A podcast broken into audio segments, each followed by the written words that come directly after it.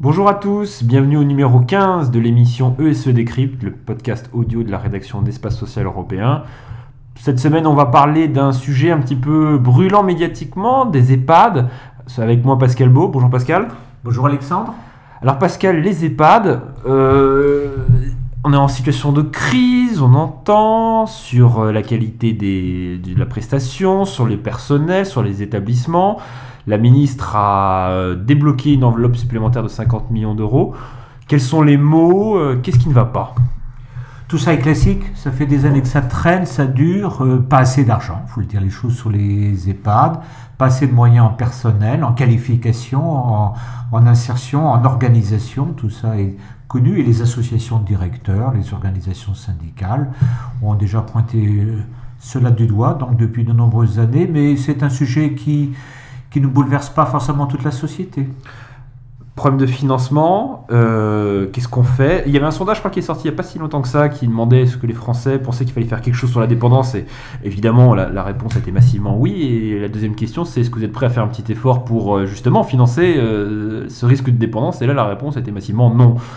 Peut-être pas massivement, mais, majoritairement en tout cas. Bien sûr, bien sûr. Non, mais c'est un rapport à la vieillesse hein, qui est vraiment posé. Quel choix de société Quelle priorité On met en évidence. Je constate qu'on va tous se mobiliser sur le reste à charge concernant l'optique. Est-ce que les lunettes Chanel doivent être remboursées ou pas par euh, les complémentaires? Donc c'est une affaire de centaines de millions d'euros et puis on n'est même pas capable de faire plus de 50 millions d'euros pour euh, nos anciens. Voilà, il paraît que c'est un pays moderne et civilisé et nos établissements en tant que tels. Est-ce qu'il y a un problème sur, euh, je dirais, leur qualité, euh, sur la formation du personnel, sur le temps de disponibilité du personnel pour s'occuper de nos aînés?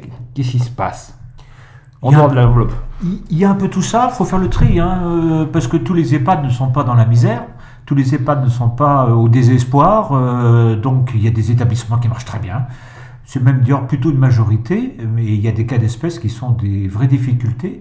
Donc il ne faut pas trop globaliser la situation, même si c'est vrai que les grands constats globaux qui ont été faits sont justes.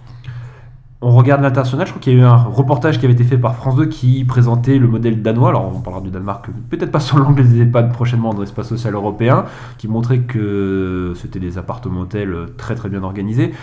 Est-ce qu'en gros, euh, au-delà du modèle danois, les solutions européennes sont plus pertinentes que les nôtres euh, Est-ce qu'on est un bon, un bon élève, un mauvais élève? On est un élève moyen. Euh, je note que France 2 a fait vraiment un reportage assez scandaleux, laissant entendre que la France, c'était la misère. Non, ce n'est pas la misère, euh, largement s'en faut, heureusement. Mais le chiffre qui a été cité était archi faux.